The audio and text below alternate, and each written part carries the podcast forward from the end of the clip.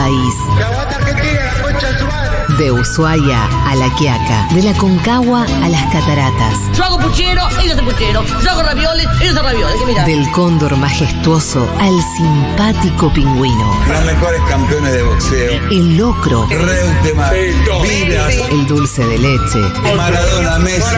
las empanadas, El inventor del bypass, el querido Favaloro. un chamamé. Hoy es 25 de mayo, ¿se puede saber por qué demonios no lleva puesta la carapela? Cada pago de cada provincia. ¿Me vas a comparar a los Giants con Racing? Vive en nuestro corazón cada rincón de la Argentina. Usted tiene que arrepentirse de lo que dijo. No, no me voy a arrepentir. Usted se tiene que arrepentir porque yo no hice nada de eso.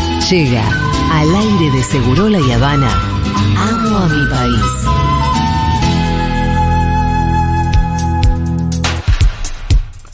Bienvenidos a una nueva edición de Amo a, mi, país. Así es. El programa líder de la radiofonía digital, único en su especie, aquel que te recuerda que a dónde vamos no, No necesitamos dólares. Hoy ahondaremos maravillosos destinos desde perspectivas únicas. Primero, viajaremos hacia el incógnito lago de Pecuán en la provincia de Buenos Aires. Oh, eso es una aventura misteriosa, ¿eh? Y luego nos sumergiremos en el inmenso Parque Nacional Los Aleros. Ay, qué lindo. Donde nos encontramos con la locutora en el medio de un puente colgante. Así es, así es. Entonces, ¿cómo no amar los puentes colgantes? ¿Cómo no amar las escumbrosas montañas? ¿Cómo no amar a los pastizales verdes de las pampas? ¿Cómo no amar la flora, la fauna y la gente? ¿Y cómo no amar a mi país? ¡Bravo! Y con ustedes ya la conocen, ella es la única. No hace falta. Julia locutora, gracias por la presentación. Qué hermoso, qué hermoso día. Qué hermoso programa. Para vivir en este país maravilloso. 6% de inflación. ¿A quién le importa? No me importa Con nada. los paisajes que tenemos. Somos el mejor país del mundo igual. Vamos a saludar inmediatamente a nuestra primera invitada del día de hoy. Ella es Josefa. Em, Josefa, ¿cómo estás? Hola, buenas tardes. ¿Qué tal? ¿Todo bien? Todo muy bien, laburando un rato. ¿De dónde sos, Josefa? Eh, yo soy de acá de la, la provincia de Buenos Aires, del sudoeste. Ahora vivo en Carué, Ah. que es en la ciudad donde está el lago de Pecuén. Claro, claro. Eh, conozco muy bien ese misterio. ¿Y a qué te dedicas vos? Eh, yo soy licenciada en fonoaudiología y laburo en el hospital en salud pública. En un hospital que queda ahí en Carué. Ah, sí, exactamente. Sí, sí. ¿Y ahora te tomaste que un ratito saliste para conversar con nosotros? Eh, sí, me vine a mi consultorio privado Ah, bueno. porque en el hospital no anda muy bien el, el internet. Eh, gracias entonces por tomarte este ratito, Josefa. Eh, qué loco, ¿por qué? ¿Cómo terminaste en Carué? Mm, por oferta laboral, porque yo estaba en San Luis, en Capital, después de recibida y bueno, nada, me vine porque tenía dos nenas y eso, así que bueno, decidí dejar la ciudad de San Luis para estar en Carué. Y cuando te fuiste para Carué, ¿vos sabías que Carué contaba con eh, ese... Bueno, ahora tenemos que contar Sí. nuevamente lo que es el lago de Pecuén, eh, porque por ahí la gente no conoce la historia. Sí, sí, eh, yo en sí soy criada a un pueblo muy cerca de acá que se llama Casbah, que también tenemos una laguna muy cerquita que se llama Cochicó, pero eso será para otro capítulo. Sí. Eh, así que sí, eh, ya lo conocía. Y en el 2005 hubo un festival re grande de, de rock acá que venían como todas las bandas eh, muy zarpadas que se llamaba Epecuen Rock. Y bueno, después fue medio cayendo, pero los primeros años estaba muy bueno, que era como en plena adolescencia, así que veníamos bastante. Como que iba mucho al Epecuén, eso te iba a decir, que la historia la vas a contar mejor vos que yo, pero que es una, mm, es una ciudad más o menos pequeña que se inundó por completo, ¿no? En, Claro, la- en los era 80, como contame la bien historia. Era como la Mar del Plata de, del 70, del Claro. 80. Y ahí se- hubo unas inundaciones porque hay como siete lagunas que son las encadenadas Y, y bueno, empezó a llover, llover, llover. Creo que fueron 100 días de lluvia. Y ahí como que eh, se, eh, se fue comiendo como toda eh, la villa y bueno, quedó todo bajo agua. Y me- como es algo medio cíclico, eh, fue bajando, pero todo muy arruinado. Claro, como La que ahora gente parece puede una, eso, una ciudad Abandonada. abandonada. en realidad víctima sí. de una inundación. Eh, sí, sí, víctima de una inundación y las ruinas están como conservadas desde eh, como quedaron, digamos, porque Claro. no hay. Y, y se usa mucho si sos de si sos de Carué como que van a pasear a Epecuena. ¿Cuánto está de Carué? ¿Y cuánto se hace el Mira, hay, está a 5 kilómetros nada, mucha Ah, gente no, va nada. en bici, va caminando, eh, como que está nada. Eh, Es más, nosotros tenemos el costanero que, ponele de mi casa, quedan 10 cuadras. Es como un pueblo re chico también, como que no se imaginen alta ciudad porque tenemos 17.000 habitantes. Sí. Claro, es chiquito. Y es re chico. Pero bueno, es re lindo igual, porque hay como medias ofertas de eh, turísticas re, re lindas. Para ser tan chico, eh, se mueve bastante. Y. Ay, no me acuerdo qué me habías preguntado. No, te estaba- es que yo quería que repasáramos para que la gente mientras googlee y conozca esta historia loca. Eh, se inunda y, y ahora queda como este pueblo medio fantasma que queda muy cerca de Caruella, donde la gente va a filmar, a sacar fotos, a pasear. Eso te- Sí, eh, te, preguntaba sí, eso, sí, si, si se iba seguido, tipo, si sos de Carué, te vas el fin de semana. No, o sea, te vas a caminar. Te vas a caminar, vas a tomar mate. En verano eh, yo no suelo ir porque hace mucho calor, porque es tan salado como que eh, se empieza como a evaporar mucho calor, ¿viste? Sentís como una sensación térmica muy alta. Así Sí. que yo elijo no ir, pero por exposición al sol y otras demás cosas. Pero la gente re va, se baña, flota. eh, y hay una playa que se llama Ecosustentable, que, que bueno, que está bastante bien armada, que tiene ondita, que pasan una musiquita al atardecer, siempre hay bandas invitadas. No, como movidita está bueno. Es linda movidita, ¿no? Sí, bueno. es re linda. ¿Vos te acordás que fueron hace poco, no tocaron los fundamentalistas ahí? Sí. ¿O no, Pitu? Hicieron un show por Sí. streaming, creo que se grabó Claro. durante toda la Sí. semana y después eh, se Sí, sí, sí, hizo, se habilitó en Con las este- En pandemia fue con eso, las total. ruinas de fondo, inclusive también, sí, sí. sí. Sí, Bueno, y creo que la tapa de un disco del indio también tiene. Ah, han hecho películas de terror. eh, está bueno. Y sí, el ambiente debe dar para eso, ¿no? Para películas de suspenso, sí, de terror. Es re hostil el ambiente así. eh, pero porque tampoco, imagínense en que es como. Eh, no hay sombra, es algo como que es, es- Claro. digamos, la sombra te la da una sombrilla y no un árbol, pero porque es tan salado como que no crece más que algún pastizal eh, Claro. como originario Claro, y esas claro. cosas. es muy impresionante la, la parte que quedó del matadero, ¿no? Es una de las Sí. fotos famosas. eh, Sí, mira, para el año pasado hicieron una movida cultural hermosa que era como juegos de fuego, creo que se llamaba algo así, que eran como todas esculturas, contaron como todas las leyendas del lago eh, Pecuén eh, mediante imágenes y quemas de, de formas en, en fibrofácil, en esa madera. Ajá. Estuvo muy zarpado en lindo. Era algo increíble de estar como. Yo no me perdí ninguno y eso me da un poco de miedo el fuego, pero. me Mirá qué lindo. Y si uno quisiera visitar, tenés que como parar, obviamente, en Carué y Carué también es lindo. Sí, Carué eh, va, a mí me gusta. Pero sí, es lindo. Tenés que parar sí o sí en Carué, porque si no, eh, No, tenés claro. que parar en la zona y venirte en el día, ponele. Eh, te mandamos un abrazo enorme. Josefa, gracias por habernos contado todo esto. Bueno, chau, chau. Dale, te mando un besito. Eh, Josefa, entonces, oyenta, está ahí en la provincia de Buenos Aires. Y mm, ahora vamos a saludar a Carla. Carla, ¿cómo estás? Hola Julia, ¿cómo estás? ¿Qué tal? Vos sos de Puerto Madryn, pero no nos vas a recomendar Puerto Madryn. Yo soy de Puerto Madryn, en realidad soy eh, importada desde Trelew, a 70 Ajá. kilómetros de acá. Sos de Trelew y Sí. te fuiste a vivir a Puerto Madryn y ahora estás en Puerto Madryn. Nací en Trelew, me crié en Bariloche Ah. y ahora vivo en Puerto Madryn. Bueno, todo, todo patagónica.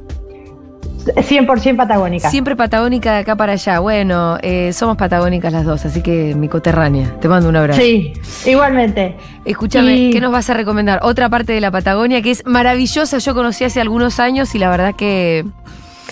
Siendo de Bariloche y todo, me quedé sorprendida con la belleza de los alerces, del Parque Nacional Los Alerces. Todo lo que les voy a contar es mágico, todo. Todo. A la misma altura que Puerto Madryn, pero en el oeste de la provincia de Chubut, está el Parque Nacional Los Alerces. Sí. Está a 35 kilómetros de la ciudad de Esquel.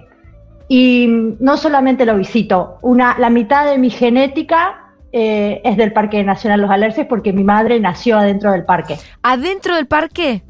Mi madre nació en el parque. El parque se creó en el año 1937, cuando Chubut no era una provincia, Claro. era territorio nacional. El parque es más antiguo que la provincia que lo contiene. El parque es más antiguo que la provincia. En el año 1902 se hizo un plebiscito, vino un árbitro inglés, bueno, no sé por qué, pero le preguntó a los habitantes de esta comarca, sobre todo de la colonia galesa que está en el Valle 16 de Octubre y en Trevelín, muy cerca del parque, a 70 kilómetros, les preguntaron si querían ser argentinos o chilenos. Ah, mira. Qué democrático. Ganó Argentina. Bien. Así que como los habitantes se percibían argentinos, se autopercibían argentinos, eso fue territorio nacional, después Mi- del arbitraje. En 1902. en 1902. Mi familia entró a esa zona a fines del siglo XIX. O sea, vos sos como la princesa del Parque Los Alerces. Bueno, no sé si princesa, porque es un lugar bastante hostil, pero sí, sí, podría ser un poco, se relaciona con la historia del Señor de los Anillos, un poco, Ajá. la ver. historia del parque, porque está lleno de pobladores que Sí. existían o que se asentaron en el lugar antes de que hubiera caminos. Mi bisabuelo entró al parque con literal una carreta, una vaca, un ternero, eh, buscando una mujer que venía buscando desde Chile, él llega desde Chile, y un caballo. Así llegó y se asentó y, y con machete y hacha abrieron, abrieron huellas para que circulen los caballos. Escuchame una cosa, ¿y encontró a la mujer? Sí, en realidad la raptó y Ah. ahí hay una historia un poco turbia, pero la Ya me rapta de otra familia que se había sentado en la zona del lago Futalaufken.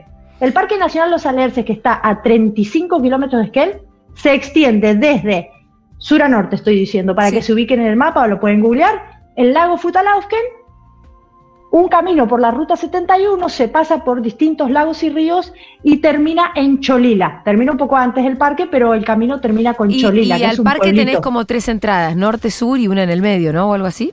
No, tenés dos, portada Ah. norte y Sí. portada sur.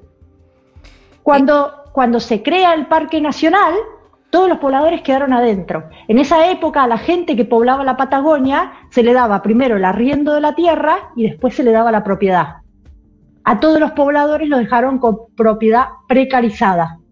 Así se llama. Y hasta hoy sigue estando igual la situación. Porque, porque vos no podés ser dueño, ¿no? ¿Es así? De un. Porque no podés ser dueño de De un territorio de Parque Nacional.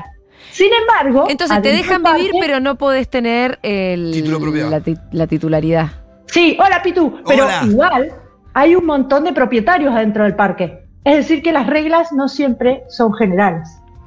¿Y quiénes son los propietarios del parque? Donde yo veo una linda hostería, ese, ese guacho compró ahí. Hay algunos que arreglaron en la década del 90 con el gobierno de María Julia. En Sí. el año 2009, eh, uno de mis tíos estuvo en la reunión con Néstor.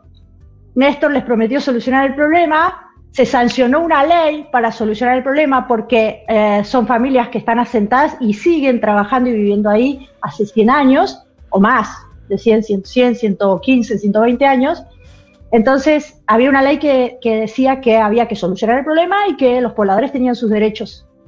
Eh, Néstor se fue y los pobladores se quedaron sin solución. Yo siempre digo que son un pueblo manso, muy, muy manso. Eh, pero bueno, eh, siguen, siguen habitando ahí y siguen... Escúchame, por lo menos no los quieren correr. Claro, bueno. Sí, por su- ah, hubo distintos momentos en la historia y distinta relación con las autoridades que siempre es parques nacionales. A mi abuelo lo quisieron asesinar, eh, los gendarmes lo persiguieron y eh, tiene toda una anécdota que se escapó saltando a un río. Mi abuelo era, la mitad de su cuerpo era paralítico por la polio, no, Sí. no alcanzó a tener la vacuna y, y logró escaparse. ¿Este es el que Eh, raptó a una mujer? No, ese es el papá de él. Ah, perfecto. Que fue y buscó a su novia, o no sé si la consideraba su novia, pero la, la llevó desde el par, desde el lago Futalaufken, un lago grande, es el más grande de todos, y se la llevó hasta el lago Verde, que es el lugar que yo quiero recomendar. Ah, y ese lugar es. Ahí es donde nos encontramos con Miru de casualidad. En el lago. En la pasarela. Es donde está la pasarela, sí. Eh, Correcto. Que es un lugar absolutamente maravilloso. ¿Y tu abuelo, o sea, tu familia todavía vive ahí? Sí, el, el 40% de mi familia se dedica a actividades turísticas y el 60, del 60 que queda, una parte se fue, se- yo tengo 12 primos, una parte, muchos se fueron y, y otros se dedican todavía a la actividad que el parque intenta desterrar, que es la ganadería. Ajá. Que es lógico que la intente desterrar porque es una actividad que no es ambientalmente sustentable No. y ni siquiera es económicamente sustentable. ¿Qué quiere decir?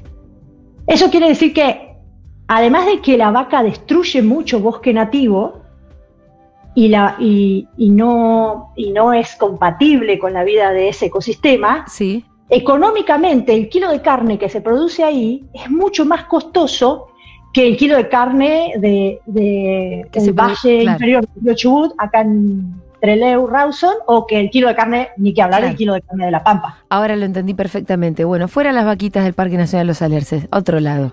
No es sustentable. Y muchos se convirtieron y convirtieron su actividad de ganadera a turística. Entonces yo tengo primos que, Que tienen hostería, que eso.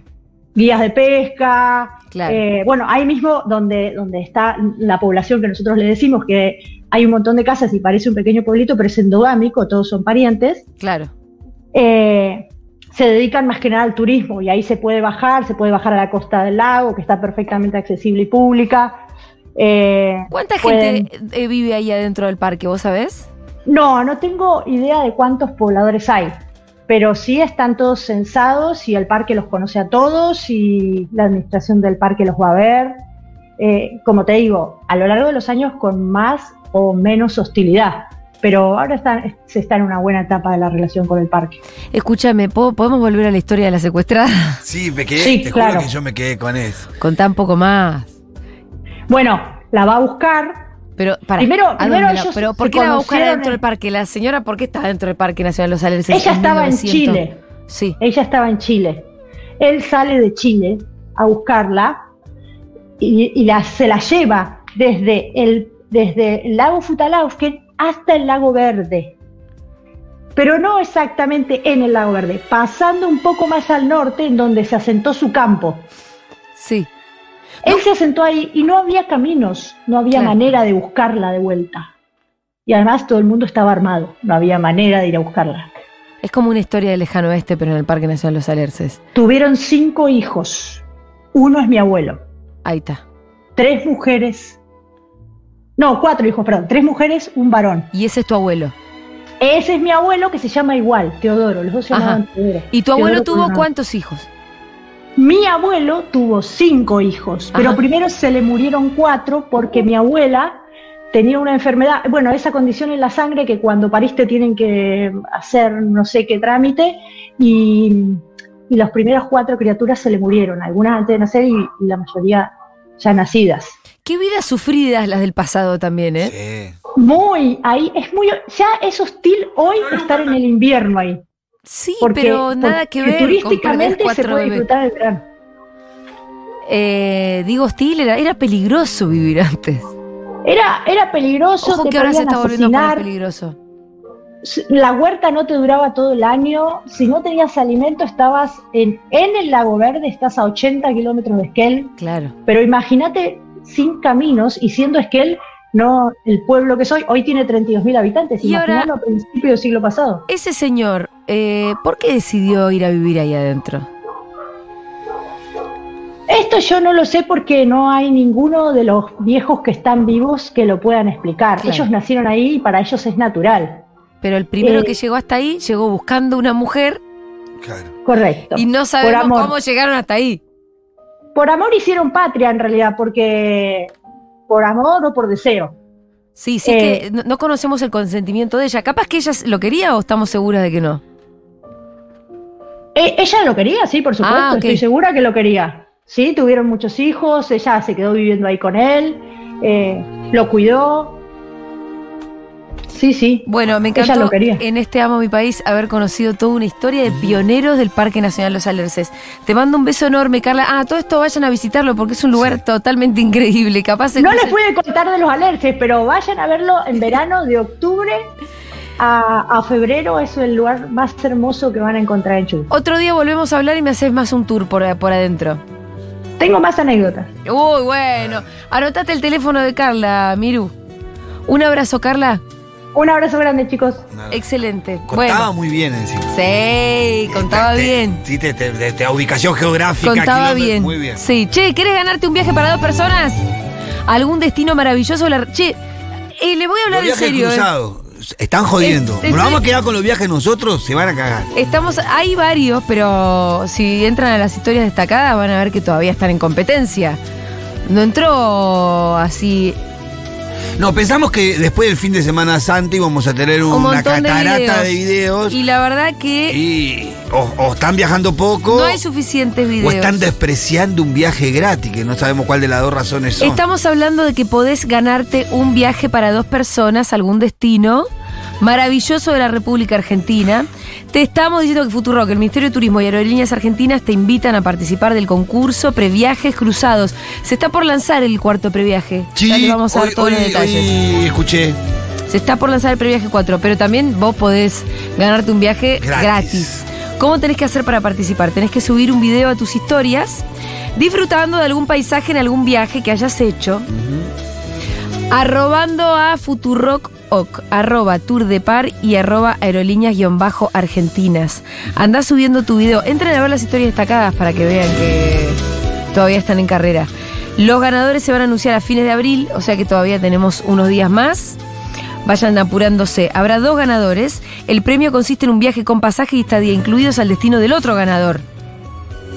Si vos subiste un viaje a Puerto Madryn y el otro ganador subió un viaje a las cataratas, uno va a las cataratas y el otro va a Puerto Madryn. Es decir, el que subió un video a Puerto Madryn va a las cataratas, el que subió un video. y así. Viajes cruzados. Viajes cruzados, no te cuelgues porque queda poco tiempo. Queremos ver tu video.